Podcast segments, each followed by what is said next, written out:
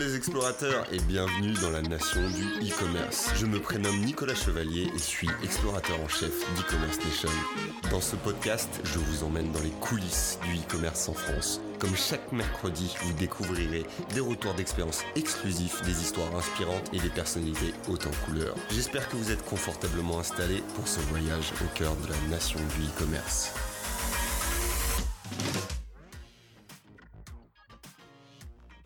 Bonjour à toutes et à tous les explorateurs, nous nous retrouvons aujourd'hui pour un nouveau podcast en compagnie de Yann Guillot, responsable e-commerce pour le groupe La Paire. Restez avec nous pour découvrir les différents axes stratégiques d'un des grands retailers français, La Paire, qui s'est lancé en e-commerce il y a seulement quelques années.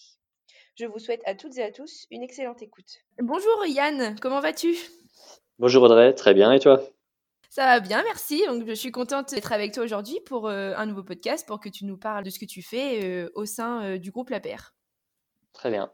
Alors, est-ce que dans un premier temps, euh, tu peux un peu nous retracer ton parcours euh, professionnel et nous raconter ce qui t'a mené euh, jusqu'au poste que tu occupes aujourd'hui au sein du groupe La Paire Oui, tout à fait. Alors, moi, j'ai démarré chez Fortuneo au départ en tant que chef de projet acquisition, puis après, j'ai continué d'évoluer toujours dans le digital en passant notamment par la FDJ et chez IKKS, toujours sur des sujets d'acquisition, puis en prenant après la partie aussi fidélisation et CRM. Et j'ai rejoint la Paire il y a maintenant deux ans au départ en tant que responsable acquisition et fidélisation, et ça fait maintenant un peu plus d'un an que je suis devenu euh, responsable euh, e-commerce et que je gère du coup tout le, tout le digital. La Paire, c'est une ancienne, c'est une ancienne très très connue euh, en France, mais est-ce que malgré tout, tu pourrais nous pitcher le concept en quelques mots? Oui, alors bah, la paire, nous, on est ce qu'on appelle un multispécialiste de l'aménagement de la maison. Donc, on vend à la fois de la cuisine, de la salle de bain, mais aussi de la menuiserie et des revêtements. On s'appuie pour ça sur un réseau de près de 130 points de vente. On a deux sites e-commerce, un pour les particuliers et un pour les professionnels, parce qu'on s'adresse euh, aussi aux, deux cibles. Et euh, une de nos particularités euh, ben, vis-à-vis de, nos concurrents, c'est d'être à la fois distributeur, mais aussi fabricant, parce qu'on a aussi 11 usines qui sont réparties sur l'ensemble de la France. Et du coup, à force de ce savoir-faire de distributeur et de fabricant, nous sommes en mesure de proposer des produits euh, qualitatifs, durables et euh, adaptables avec euh, ben, une offre sur mesure assez importante.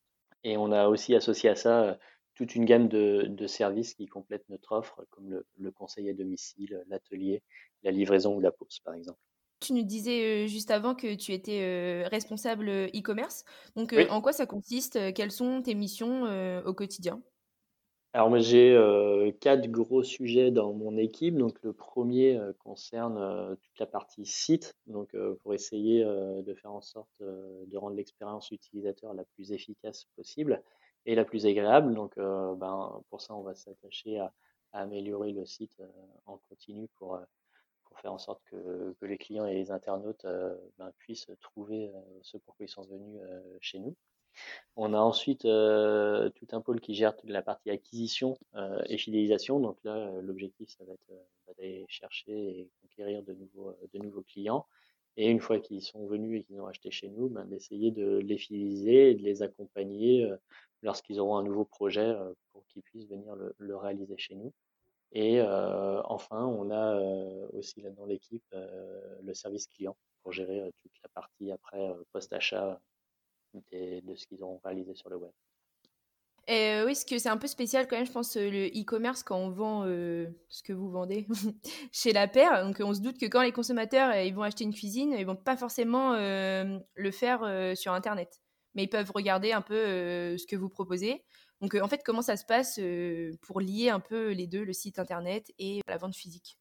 C'est très juste, oui. Euh, bah, la cuisine, comme tu le dis, euh, on n'en vend pas sur le site. Donc, euh, les clients ne vont pas pouvoir acheter de cuisine sur le site. Pourtant, ils vont quand même passer sur le site pour, bah, pouvoir regarder quand même toute l'étendue de notre gamme, tout ce que nous proposons.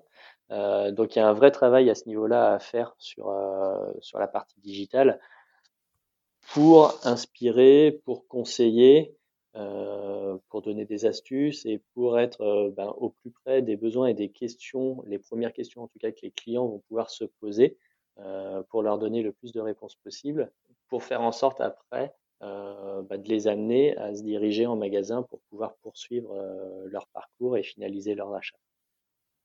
Donc en fait, c'est un premier pas qui est fait sur Internet et puis qui se concrétise plutôt en magasin. Tout à fait. Sur ces types de produits, oui. Après, à côté de ça, on a bah, toute une offre qui, elle, est complètement e-commerce, notamment l'univers plutôt salle de bain, où lui, bah, on peut acheter sa douche directement sur le site. on peut aussi acheter des escaliers, donc c'est quelque chose qui me surprend toujours euh, autant, mais euh, on a régulièrement des gens qui achètent leur escalier en ligne. Donc là, on peut clairement imaginer que le parcours a été euh, un peu inversé, ou en tout cas que le client à un moment est passé en magasin, il a bien vu son produit, on l'a conseillé, et une fois qu'il est rentré chez lui, il a un petit peu réfléchi, il se dit bah, tiens, ok, je vais l'acheter, et maintenant qu'il a, il sait quel produit il veut, il peut l'acheter tranquillement sur le web. D'accord. Et tu disais du coup qu'on ne pouvait pas acheter de cuisine en ligne, mais par contre, est-ce que vous avez des produits exclusifs que vous vendez en ligne, qu'on ne peut pas trouver en magasin Non, pas aujourd'hui. Pour l'instant, ce n'est pas quelque chose qui, qui est développé chez La Paire, d'avoir des, des, exclus web, mais, mais c'est potentiellement quelque chose qui pourra arriver un jour. Et au final, quel produit se vend le plus en ligne? Ouais, ouais, comme j'ai pu te le dire, nous, c'est vraiment euh, plutôt l'univers de la salle de bain qui se vend, mmh euh, qui se vend le plus sur le site parce que c'est celui qui est un peu plus facile à acheter.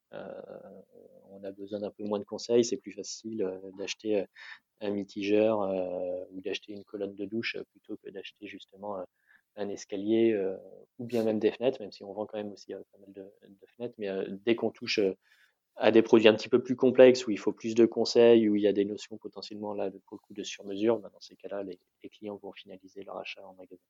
Lorsqu'un acheteur sélectionne ses produits, par exemple, bah, là tu parlais euh, de mitigeurs, est-ce que des produits euh, complémentaires euh, lui seront proposés pour qu'il complète son panier? Oui, oui, c'est quelque chose qu'on, c'est quelque chose effectivement qu'on, qu'on a mis en place et qu'on tend bah, à optimiser et à développer, mais, mais oui, on met en avant qui est euh, cross-sell ou upsell à partir du moment où les gens sont sur euh, les fiches produits ou alors quand ils ajoutent des produits au panier. Est-ce que, par exemple, quand, vous, quand un client euh, achète un produit, comme tu disais par exemple un mitigeur, est-ce que vous avez un suivi ensuite par mail, bah, de mails personnalisés avec des offres de produits qui pourraient venir bah, complémentariser ce qu'il a acheté juste avant? Alors, euh, pas complètement encore aujourd'hui, c'est un projet plutôt là de 2020 euh, de mettre en place ce type euh, de trigger.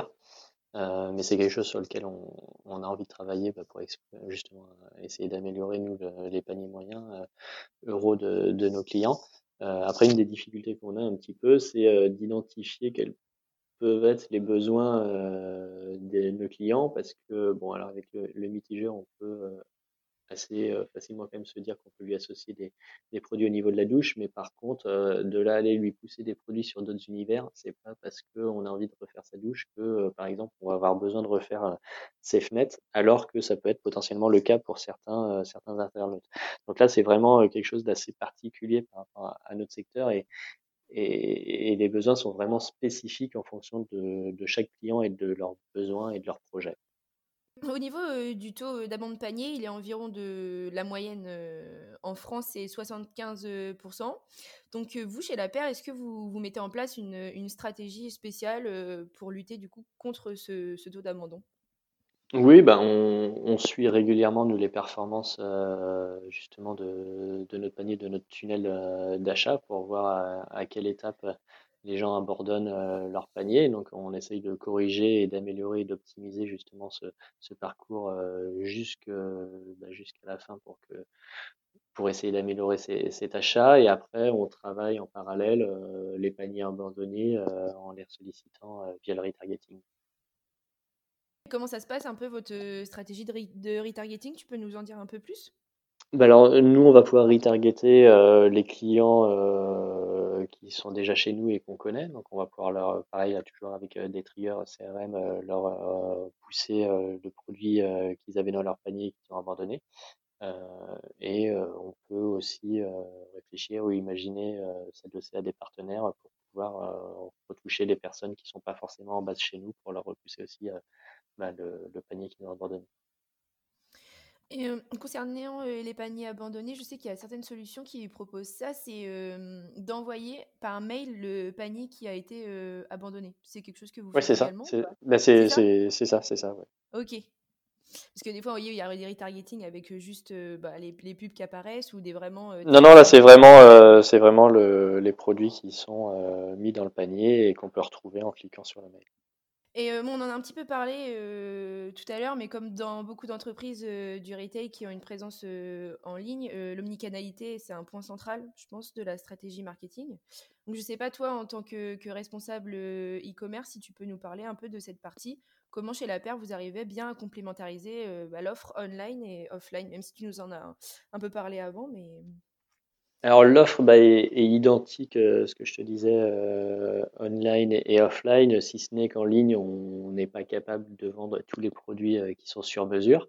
Et après, sur, sur l'omnicanalité, c'est effectivement quelque chose de, central chez, chez tous les retailers, mais c'est encore plus présent et marqué chez nous du fait de la complexité des produits, où bah, à un moment donné, un client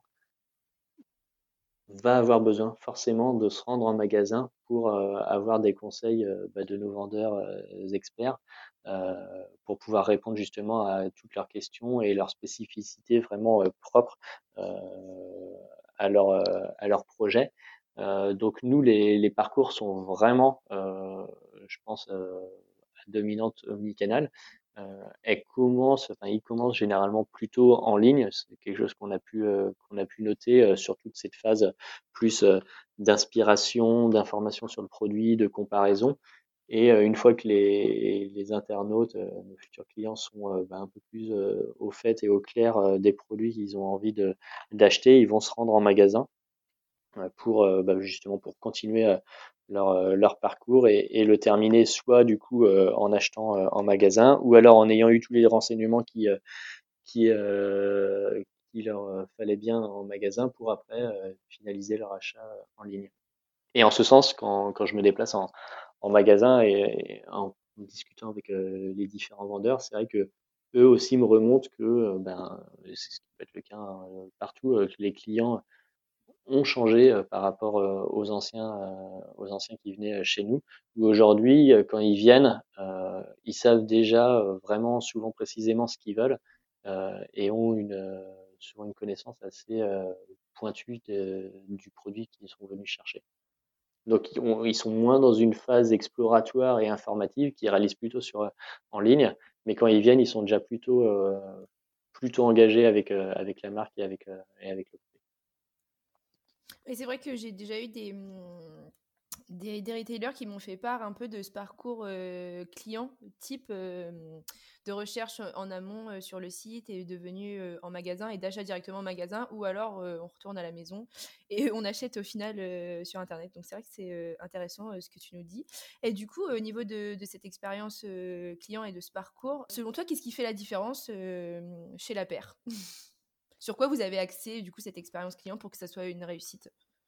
Alors bah, ce qui, euh, ce qui va ressortir, euh, surtout en magasin, et on essaye de, de le rendre le plus euh, présent et fort sur le site possible, c'est vraiment nous, notre, notre expertise. il y a une grosse expertise des conseillers La Terre en magasin.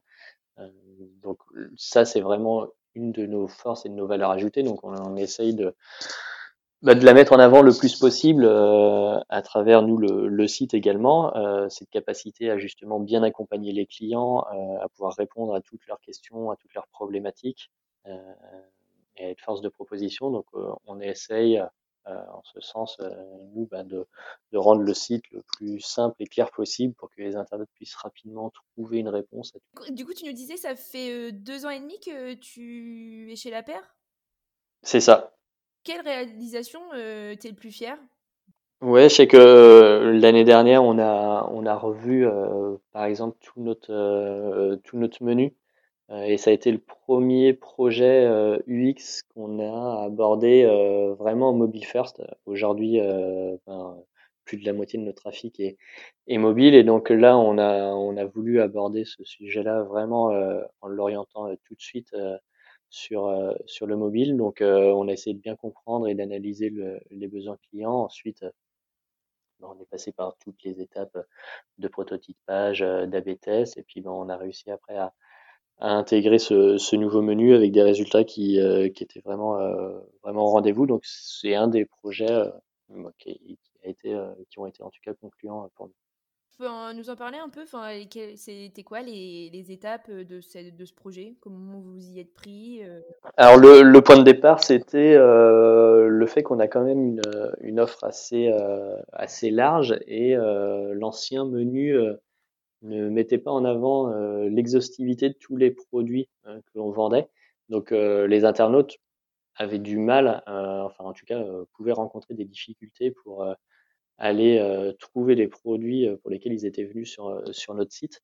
Et donc là, on a voulu intégrer un menu beaucoup plus exhaustif en termes d'offres. donc il, fallait jouer à la fois sur la quantité, mais aussi sur on va dire l'ergonomie pour faire en sorte que ce rajout d'informations ne vienne pas surcharger le menu et, et, et perdre en lisibilité. Donc c'était un travail à faire entre les deux. D'accord, donc là en même temps que qu'on se parle, je suis sur euh, mon portable et je regarde euh, ce menu. Donc en fait, comment vous l'avez Parce que là, je vois fenêtre, porte, cuisine, salle de bain. Comment vous l'avez euh, organisé? Pourquoi vous avez choisi ces, ces grandes thématiques-là? Bah, Alors nous, toutes ces thématiques-là, c'est ce sont nos univers et après, c'est classé plutôt en, en, fonction de nos priorités business, en fonction en fonction des saisons. On peut jouer aussi dessus pour les déplacer en, fonction de, de, nos enjeux. Euh. Euh, oui, j'avais une autre question qui me venait en tête, parce que tout à l'heure, tu me parlais que vous étiez euh, en B2C et en B2B. Comment ça se passe quand on est professionnel et qu'on veut acheter, ou au contraire quand on est particulier? On a deux sites depuis l'année dernière. On a un site particulier et un site professionnel. Donc le site particulier fonctionne comme un site e-commerce lambda et le site professionnel, il faut que le professionnel s'enregistre pour pouvoir passer commande euh, dessus et pour pouvoir bénéficier euh, des offres pro. Vous nous parlez tout à l'heure que vous avez des nouveaux objectifs, par exemple les mails de suivi, euh, etc. Donc, est-ce que tu peux nous en dire plus sur bah, les objectifs de la paire à plus ou moins long terme sur le site e-commerce, les innovations, etc. Bah, dans, dans notre secteur, je pense qu'il y a quelque chose qui est qui risque d'être assez, euh, assez important et intéressant pour l'expérience client dans les années à venir. Et on, on le voit déjà, ça commence, c'est tout ce qui concerne euh, la, réalité, la réalité virtuelle. Et c'est vrai que pour nous, de pouvoir euh, proposer à, à nos futurs clients le fait de pouvoir visualiser directement chez eux, dans leur, dans leur intérieur, une nouvelle cuisine ou une nouvelle salle de bain ou même une nouvelle porte, mais qu'ils puissent le voir de chez eux sans se déplacer et directement euh, bah, incorporer à leur, euh, à leur habitat, euh, c'est quelque chose qui, si c'est bien fait, je pense, ben, va forcément aider à la visualisation, à la projection et du coup au fait de, de pouvoir acheter plus facilement derrière son produit. D'accord, mais pour mettre en place un peu la réalité virtuelle comme ça, il faut que hum, les particuliers soient équipés. Oui, bah, notamment, mais je pense que si là on se projette dans quelques années, c'est un équipement qui sera à mon avis sûrement plus présent dans les, dans les foyers. Euh, et après, c'est pas impossible aussi que via les smartphones ou, autres euh, devices, euh, c'est quelque chose qui puisse aussi se faire, se réaliser. Parler un peu maintenant bah, des événements EBG, e notamment bah, Digital Benchmark, Digital Performance. c'est des, mm, des, événements auxquels vous vous rendez régulièrement? Oui, je m'y rends, je m'y rends régulièrement, en tout cas de, de temps en temps. Bah, c'est important, je trouve d'y aller quand même fréquemment pour se tenir au courant de, toutes les nouveautés. Et, une des choses moi, que j'aime bien aussi dans ces moments-là, c'est tout le partage qu'on peut faire avec bah, nos différents interlocuteurs qui travaillent sur les mêmes sujets que nous dans dans d'autres entreprises et puis qui vont pouvoir bah, nous nous échanger euh, leurs best practices, euh, les derniers partenaires qu'ils ont pu tester, euh, les choses qui, qui, fonctionnent chez eux. Donc ça, c'est toujours assez riche et, intéressant. Donc c'est vraiment un lieu d'échange pour toi d'échange avec tes pairs et également rechercher bah, des nouvelles solutions innovantes. C'est ça, exactement. Bah moi, j'ai fait le tour de, mes questions. Donc, bah, est-ce que tu as quelque chose à ajouter à tout ce qu'on ce qu'on vient de se dire? Une, actualité du groupe La Paire à partager? Non, non, écoute, j'ai rien à ajouter. C'était très bien et très clair, si ce n'est que là, bon, on est en période de confinement, donc nous, on est l'activité un petit peu en stand-by avec tous magasins et nos sites fermés, mais, mais on espère que ça va réouvrir très rapidement pour, pour reprendre. Oui, j'espère aussi. Du coup, vous restez quand même, enfin, votre site e-commerce reste quand même ouvert dans cette période? Alors il est ouvert, il est accessible, mais on ne peut plus passer de commande pour l'instant. Euh, ben, en tous les cas, euh, Yann, merci beaucoup pour euh, tout ce que tu viens de nous partager. Merci Audrey, à toi aussi.